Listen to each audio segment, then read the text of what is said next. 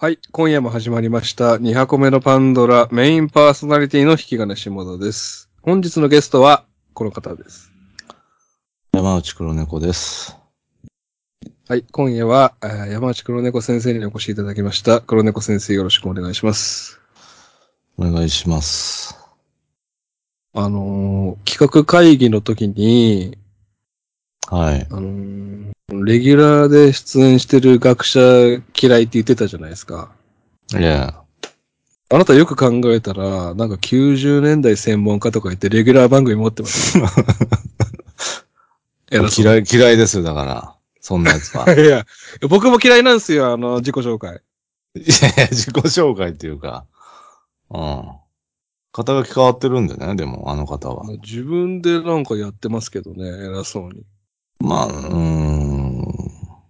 じゃあ執行役員とかなのでね。うん。ちょっと違うんですよね。あ、そう？学者と。学者とはちょっと違うんですよね、その。俺、肩書き多いやつも嫌いなんだよな。あの、ツツイッターのプロ、プロフィールのところにいろいろ書いてるやつ。はいはいはいはああれ多ければ多いほど寒いと思ってるんで。い。うん。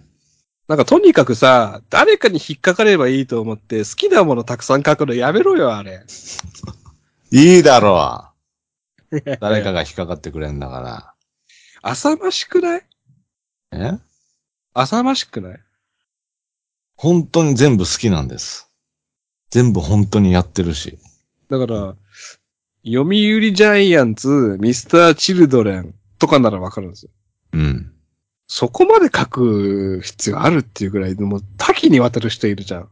うん。パク、はいはいパクチーとかまで書いてるやついるじゃん。もう3行ぐらいね。うどんだけ引っかかりたいのっていろんな人に。そりゃ引っかかりたいよ。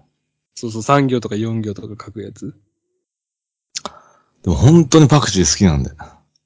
うん だから、パクチーが好きっていうプロフィールならいいんだけど、もうそれも書いて、それも書いて、それも書いて、アイドルも書いて、アニメも、アニメも3作品あカレー作り、パクチーみたいな、どんだあ。けあ全部について書いて、一個でも引っかかれば、私にコメントくださいみたいな、浅ましいって。あ。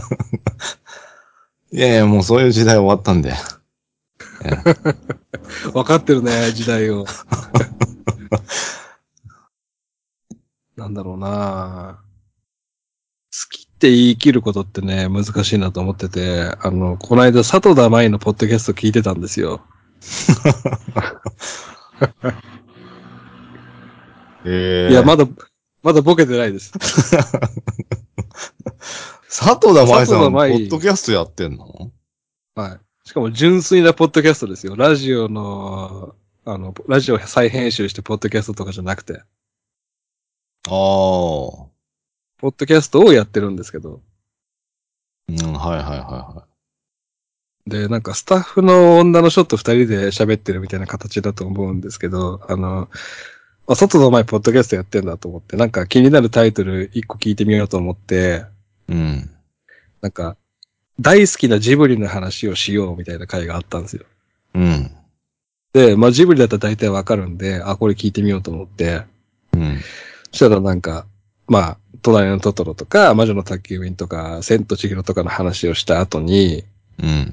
そのスタッフの女の子が、あ、でも私、あの、耳を澄ませば結構好きなんですよって言ったのね。うん。そしたら佐藤田舞が、あ、私耳を澄ませば見たことないって言ってたんですよ。うん。さそれで、大好きなジブリの話をしようっていうタイトルおかしくねえと思って。まあまあ、あのー耳を澄ませばって、あれですか？宮崎監督じゃなくて、もう一人の、早尾じゃないね。もう一人のあれでしょ？パヨいや、と。高畑さんでもない。あ、そうそう、高畑さん。高畑さんじゃないんだ。高畑さんでもないと思うよ。高畑さんってあの、ホタルの墓と、方法華経と、かぐや姫じゃなかった？そうです、そうです。うん。まあ、耳を澄ませばと猫の恩返しはまた別の人じゃないかな。ええ脚本は早尾なんだ。おー。じゃあ、早尾だ。監督は近藤、近藤さん。近藤義正うん。いや、近藤義正やるわけねえだろ。いや、あのーププロデューサーが、あのー鈴木敏夫さん。うん、それは全部そうなんだけど。うん、あのーき危険じゃないかなと思って、その佐藤さんに忠告というか、うん。うん最低限の知識持っとけよってこと？まあ、どっからかっていう話なんですけど、あのーうんまあ、国立小坂とか見てなくてもいいと思うんですよ。いやいやいやいやいや、ジブリでしょあれ。え、じゃあ、じゃあ、じゃあ、耳を澄ませば絶対見なきゃダメじゃん。そこで引っかかる見なきゃダメですよ。当たり前じゃないですか。そんなに話題に出てこない、国立猫の小坂猫の恩返し見てください、猫の恩返し。見てください。もちろん見てください。うん。そんなになんかテレビでやらないやつあるじゃないですか。ゲド戦記とか。ああ、あのー、カメのやつとかああ、レッドタートルとか。レッドタートル。あと、オンヨアマークとか。海の音、海が聞こえるとか。ああ。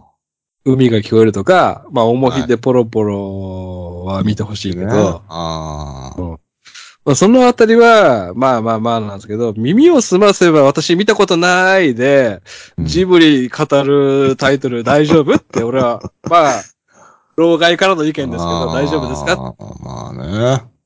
ポッドキャスト界引っ張っていってほしいじゃないですか、有名芸能人の方に。佐藤田舞じゃないでしょ。引っ張っていくにしても。いや、でも、ポッドキャスト、純粋なポッドキャスト始めてるって嬉しかったんで。いや、もう、マー君に言ってる時点でもうないです。僕の中では。え、マー君に言ってる時点でないってどういうこと？急にマー君に言って、うん。身を固めてる時点でもう、すごい計算高くて、ういやいやいや。ん、ないです。あの、恋愛、恋愛って急に始まるんですよ。野球に始まるんだけど、うん。うん。あ、そうね。あのーマー君情報を最後5分毎回入れれば爆発するかもしれない。ない。助かるね、それは。助かる。うん。マー君の好きな食べ物とか聞きたいんで。うん。うん。マー君の好きなももクロの曲とか聞きたいんで。ちょっと嫉妬しててほしいね、ももクロ好きなことに。確かに自分もアイドル、カントリー娘だよね。カントリー娘ですよ。うん。自分もアイドルでね、旦那がももクロももクロ言ってるのを嫉妬してほしいね。うん。うん。何がカナコだよって言ってほしいよ。うん。カナコじゃねえよ。そうそう。そうそうそう。ということでね、ちょうど恋愛の話になったところで、今日は久々の存在しない恋愛相談所ということで、えーメールが届いておりますので、黒猫先生よろしくお願いします。えお願いします。えこれは黒猫先生担当でしょう、これ。まあ、続報というかね。はい。出るので。えー、こんにちは、オリーブです。だいたい3ヶ月ぶりのご報告になります。2月の存在しない恋愛相談所にてミュージシャンとの美しすぎる、別れと彼への思いが消えないことを相談させていただきました。相談をした時は自分から見た彼のことしか書いておらず、とても自分に落ちていたのがよくわかりました。とてもシャイで優しい彼の別れ際の顔が忘れられないまま辛い気持ちでまだ過ごしていましたが、3月に入って私の方も大学院での研究の傍らでできる高校教師の仕事も決まって、それも報告したくて思い切って連絡しました。そして会いたいことを伝えて予定を合わせて会いました。その時間がすごく楽しくて、彼もとても笑顔でいい友情関係に戻れたかも、本当に良かったなぁと思うのと同時にまだ好きだという気持ちが交差しました。さらに、彼自身が最近女いないアピールや私の笑った顔をじっと見つめてくる瞬間などがあってとても乱された状態でバイバイしました。また会おうと言って彼も連絡するねと言ってバイバイしてその1ヶ月後に私が質問したいことがあって連絡するとすぐに返事が来ましたが突如返事が来なくなりました。ありえないところでその会話が止まっているためきっと忘れているいるのだと思うのですが返事が来ない状態で1週間経った今今気が、えー気づいたことがあります。そもそも私は返事をくれないことに対する恐怖感がとても大きく悲しくなるし、そ、それだから自分は返事をしないで放っておくということはしません。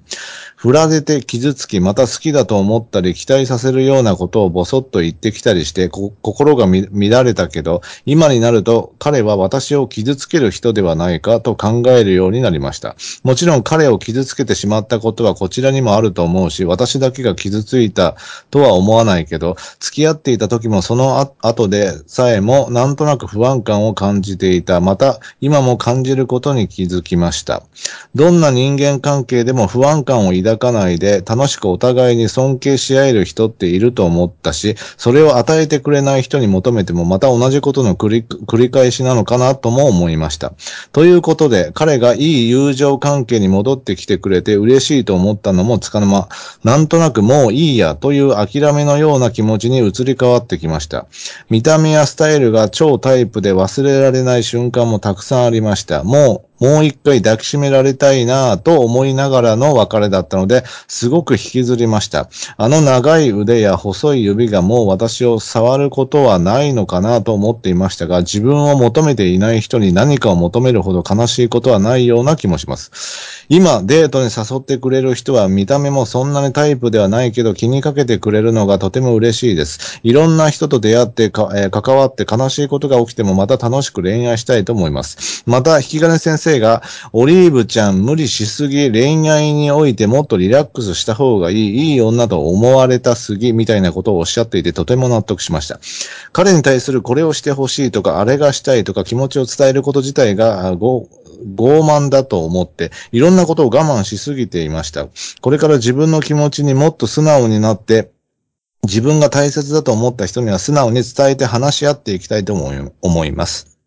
お二人の鋭い分析に背中を押されて、次に進むことができそうです。失恋、時間かかりますね。またメールします。はい、ありがとうございます。黒猫先生も、あの、代読ありがとうございました。あ、はい。失恋時間かかりますね。次に進むことができそうですという、えーこ一応の答えをオリーブちゃんの中で出しているようなんですが、僕から一つ言わせていただくとですね、はい。終わってなくね？また全然好きだよいやいやね。終わってなくねと思ったけど、うん。うん。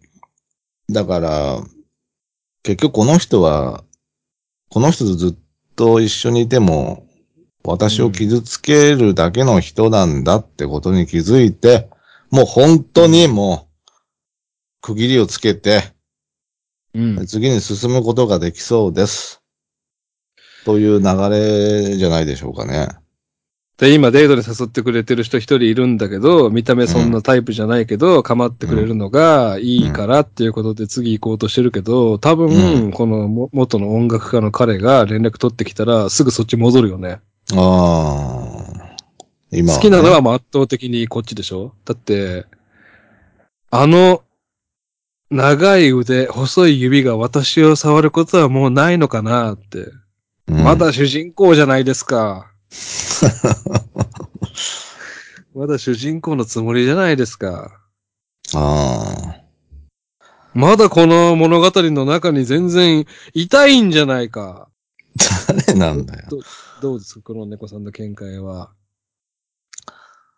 いや、痛いんだでしょうけど、やっぱりその、彼サイドとしてはもう、終わってるんじゃないですかね、その物語は。でもじっと顔を見つめてきたらしいですよ。うん、でも、信じられないタイミングで、LINE のやり取りが終わってるんで、申し訳ないですけど、まあ、これかなり脈ないんだよな。うん。もう思いっきり話の途中で返信が止まるってマジどうでもいい人に対する やり方だから。そうですよね。もうん。これが答えなんだよな。彼サイドの。うあれ、携帯水没したのかなって思うよね。うん。ここで止まるわけないもんな。女いないアピール。女いないアピールして、しかも会って、いや、でもなんか、そのやりとりしてるうちに、あやっぱめんどくせえなと思ったのかな。彼サイドも。これもう一回来ちゃうわね、みたいな。それか、最近女いないんだよねって一応言って、あじゃあ私の友達紹介しようかを待ったのかもしれないですね。ああ。私の友達紹介しようかって言えよ。ああ、その展開来ないからもう、もういいわ、つって。私の笑った顔をじっと見つめてくる彼。うん。うん、確かにちょっとプラスの要素が少ないかもしれないですね。うん。好きなんだなでも。こう、笑った顔をじっと見つめてくる。うーん。まあ別に見るけどな。まあね。あの、笑ってる時は顔を見た方がいいんだなって思いました。意識してくれるから。うん、見る、あ、それ見るだけでいいんだったら。うん。少女漫画でもありますよね、この、見た目とかスタイルが超タイプの彼と、ちょっと無理めな彼と、優しいもう一人みたいな。ああ、3パターンぐらいね、うんいて、同時に、言い寄られるみたいな？うんまあ、おと乙女ゲームやってるわけじゃないので、これリアル世界の、あの、恋愛なので、やっぱ切り替え、切り替えていきましょうんう。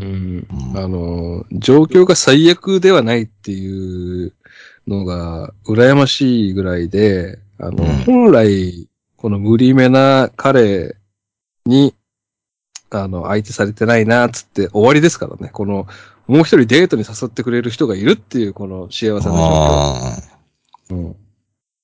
あ、確かに。だから、ムカついてる女性リスナーいると思いますよ。いや、次おるやんっていう。ああ。全然マシやっていう。いや、でも全然タイプじゃないんですけど。テンション、テンション上がんないんだよな。あの見た目のあの顔面のやつに、お私今から会うために化粧しなきゃいけねえの？つって舌打ちしちゃうみたいな。うんめっちゃ嫌いやん。上がらんわーって。まあまあ何かと比較しちゃうだろうしね。うんそうそうそう。全項目で、やっぱ彼が上やん、みたいな。そうなんですよ。一個ぐらい買ってろよっていうね。そう。うん。食べ方まで汚いんかい。全部目につくからね。指太、うわ、指毛、濃い、みたいな。めっちゃブスやん。ブスでしょうもな、この男。違う違う。とにかくだって王子様なんだもん、前の彼が。長いまあ腕、ね細い指。で、音楽家。うん。音楽家。やばすぎるんだよ、一個前のスペックが。うん。俺、なぎさかおるくんみたいな見た目想像してるけ めっちゃイケメンじゃん。ど。うん。うん。儚い感じなのかな。この、次の彼はだ、だ、誰？イメージ映像とだして。から、あれあリアルで言うと、あの、前の彼が190センチぐらいある本郷かなたくんで、新しい彼が、あの、うん新しい彼が小倉久弘くんみたいな。指毛だけじゃねえかよ。小倉久弘、きついなぁ いやいやいやめちゃくちゃおもろいっつうの。ちょっと遠目からね、三宅裕二が見てるんでしょ？きついな 三宅裕二がそもそも好きじゃないのに、三宅裕二の弟分ポジなんかいみたいな。ぁ いや、それは、同情するわ。いやいや小こ倉さのいい人んは。、いい人、いい人ポジ誰ですか？はい俳優で言うと。えーいい人ポジ？だミュージさんだよね。え、ミミュージさんあの、桑名正宏のい。やいやいやいや。まあでもまあまあ、格としてはまあ、そそうかも。いや、もうこの5分ずっと夜もひ、夜も引っ張るの話しかしてないんですけど。ミュ、ミュージ、そうそう、ミュー、美しい、君美しい、勇ましい、ミュージさんそうそうそう。うん。だよね。桑名正宏の息子として、あの、引っ張、夜も引っ張れで、あの、たくさん出てました。うん。だね。三宅裕二の話しかしてねえから、だからずっと。でも、小倉久弘はちょっと超えられないわ。見た目がタイプじゃない。うんだから気にかけてくれるっていう一点だよね、いいところは。あほんと、5分に1回ぐらいは思うんでしょうね。好きじゃないわーって。ーうん。会わなきゃいいのに、そんなやつ。一人じゃいられないんだって、オリーブちゃんは。そうなの？まあね、僕からオリーブちゃんに少し苦言を呈すならですけど、うん。あの、まあ LINE の返事がないっていうことですけど、あの、まあとにかく待てないんですよ、オリーブちゃんっていうのは。え待てない子なんですけど、あの、これオリーブちゃんの実際のツイートです。えー4月頃に2月の恋愛相談の結果をメールでお送りした、かっこつもりでいたのですが、アカウントの関係で不具合があって無事遅れていませんでした。天使マーク。えー新たな相談を兼ねてまたメールしたいな人の悩みは尽きないなお二人の力が必要なんです。びっくりマーク3つ。ということなんですけど、ええあの、届いてるんですけど、あの、うんいろいろあって、紹介が何ヶ月か遅れてしまうのがパンドラなんですよ。ええこういう、その、圧かけてくるのやめていただきたいですよね。え？締め切りの？その、はよ紹介せえよっていう、ああ。何もたもたしとんねんっていうことだと思うんですけど、うん。圧かけられるの苦手なんで。いやいや、本当にあの、遅れてないって思ったんで。だから、こんだけ紹介されないってことは、あ、うん遅れてないんだっていうことだと思うんですけど、ああ。だからこれは、うん。彼に、彼についても思ったと思うんですよね。こんだけ返信ないってことは、これ水没したんだ。水没してないんだよね。水没を信じたいのはわかるけど、うん。あ届いてるんですよね。あ。そうね。すいませんでした。遅くなって。うん。あの、でもね、何回もこれ紹介しようと思って、急遽やんなきゃいけない回があってずれ込んだり、あの、本当にこれ、だいぶ前に LINE 送ってましたよね、この猫さんにメールは。ああ、そうですね。そう。でいろいろあってやんごとなきことがあって、ずれ込んじゃったっていうことなんで。うん。あの、ほっといたわけじゃないんでね。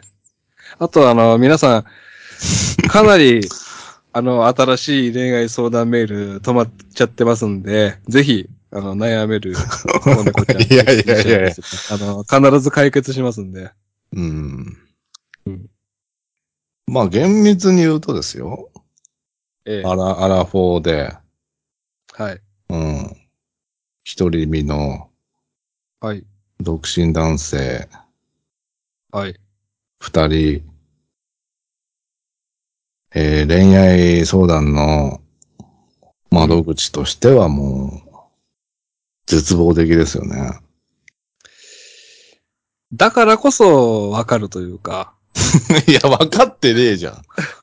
分かってねえから結婚できてねえじゃん。だからこそ進言できるというか、若、若者たちに。うん。いや最近本当思うんですよね。これ、これ成立してんのっていう。このコーナー。それがバレたからメール来なくなっちゃったのかな。来年本当の意味で成立しなくなるんでね。このコーナえ、ー。どういうこと？どういうこと？まあ、もう詳しくは言えませんけども。5%, 5の領域に入るってことですか？来年本当に、ええいやいやいや、今年から本当に。い本当に。いやいやいや。や、今年の時点で本当に。本当に本当に。いや、もう本当にね。あれなんですけど。でも、じゃあ、僕と黒猫さんがうん。25歳でお互い結婚してたとするじゃないですか。おうそうするともう、嫁しか見てないですよね。おー。うん。でも、僕たちは、アラフォーにして、ずーっといろんな女性に恋し続けてるわけですよ。うん。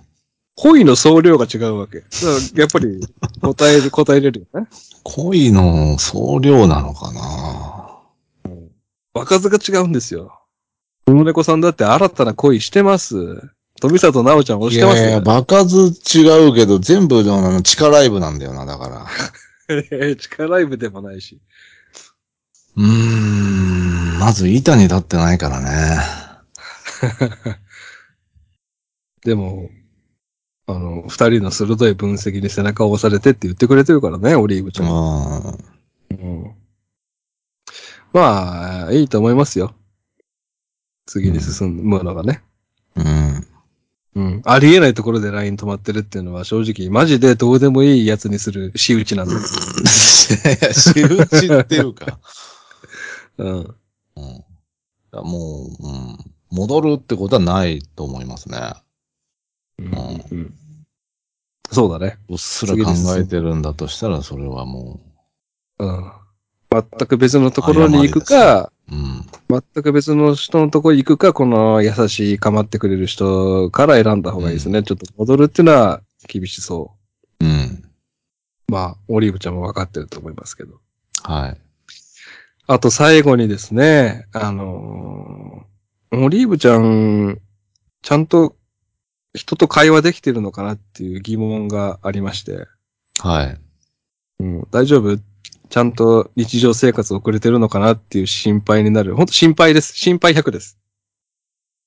なんで？あと、く苦言とかじゃなくて、あの、心配100で言ってるんですけど、あの、パスタの回あったじゃないですか。僕が黒猫先生からパスタを教えてもらうっていう。ああ、はいはいはいははい。それについてのオリーブちゃんの感想ありがとうございます。いただいたんですけど、えー、パスタに関してですが、私はソースは作る派です。売ってるのは添加物が怖いから。えー、豆乳とお味噌ととろけるチーズ、お醤油を混ぜて作ります。結構美味しいです。チーズのおかげでもったりするので、ソースっぽくなりますので、お二人ぜひ試してもらいたいですっていう感想なんですけど、い。うん。あのーあの回って僕がパスタ復帰して、パスタ出戻りして、あの、いろんなパスタソース試してるんですよ、つって黒猫さんにおすすめのパスタソースを教えてくださいっていう回だったと思うんですけど、うん。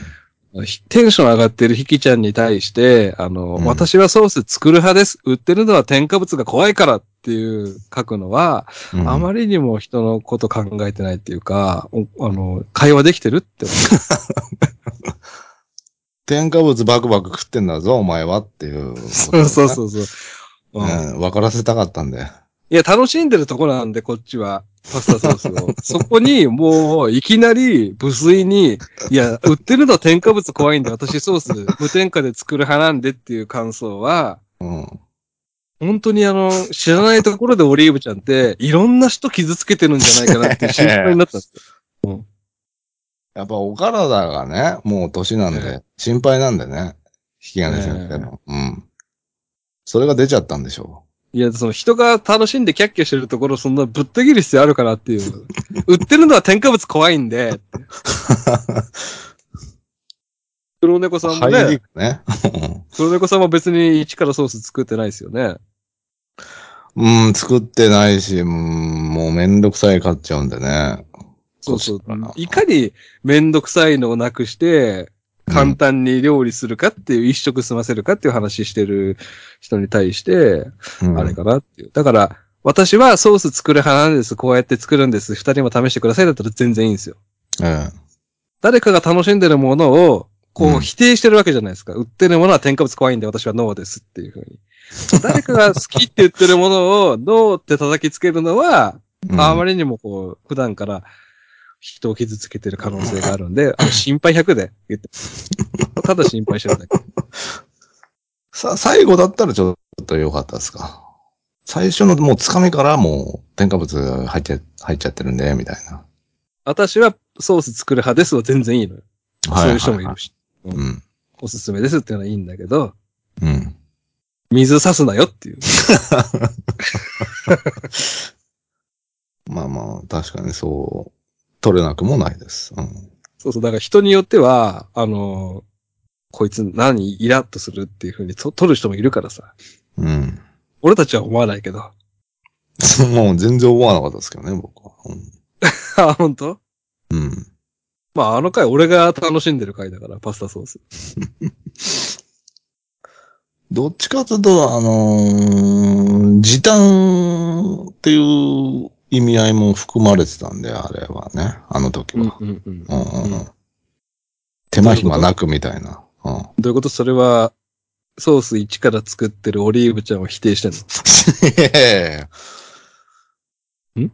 否定してるっていうか、そういう趣旨のもと喋ってたので、うんうんあ逆にめんどくさくねとは思いましたけどね。だからその時短をテーマにして黒猫さんの中で時短をテーマにして喋ってる回についての感想が、うん私はソース1から作りますっていうのは相当やばいってことだから追いかけたくなっちゃうんだよな、オリーブちゃんって。うん。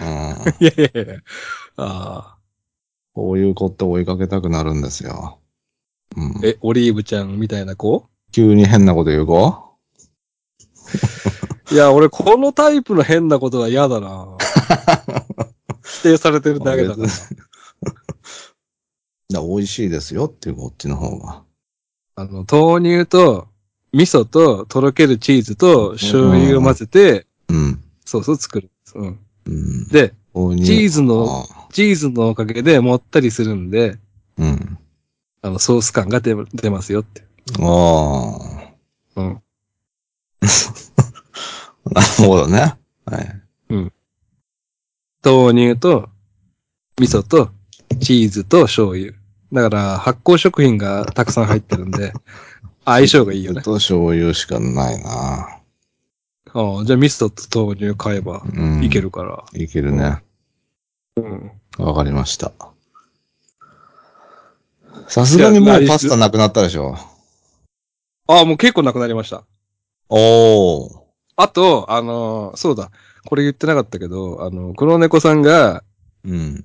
あのー多めに入って、2食分入ってるパスタソースを買って、うん。もう1.8人前ぐらいのパスタを茹でるのがちょうどいい。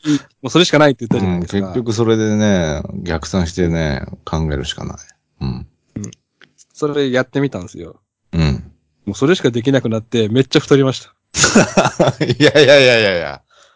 え？めっちゃ太りました。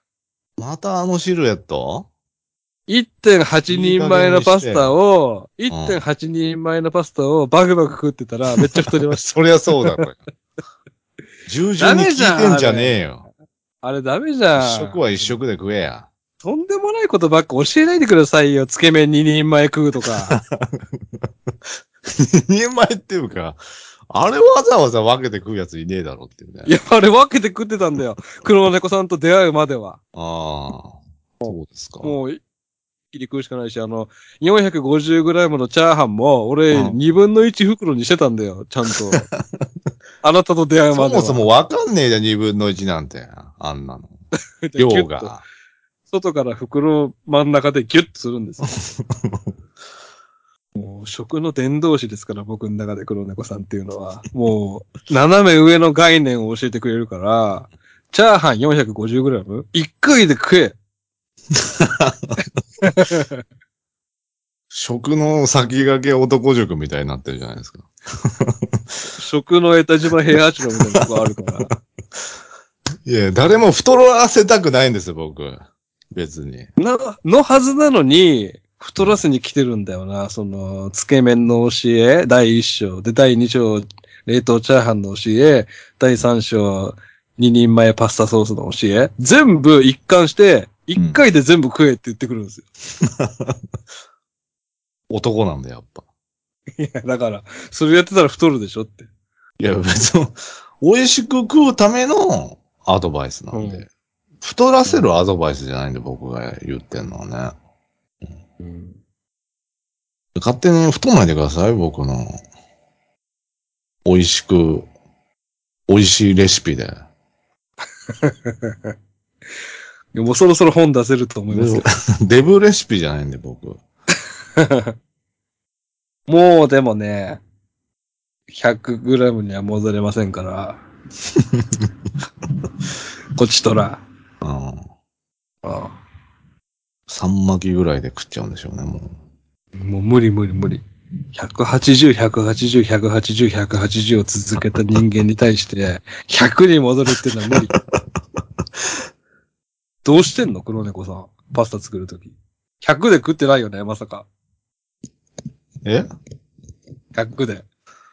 ?100 ですよ。うわ人にあんだけやらしといて。自分100で食ってんの。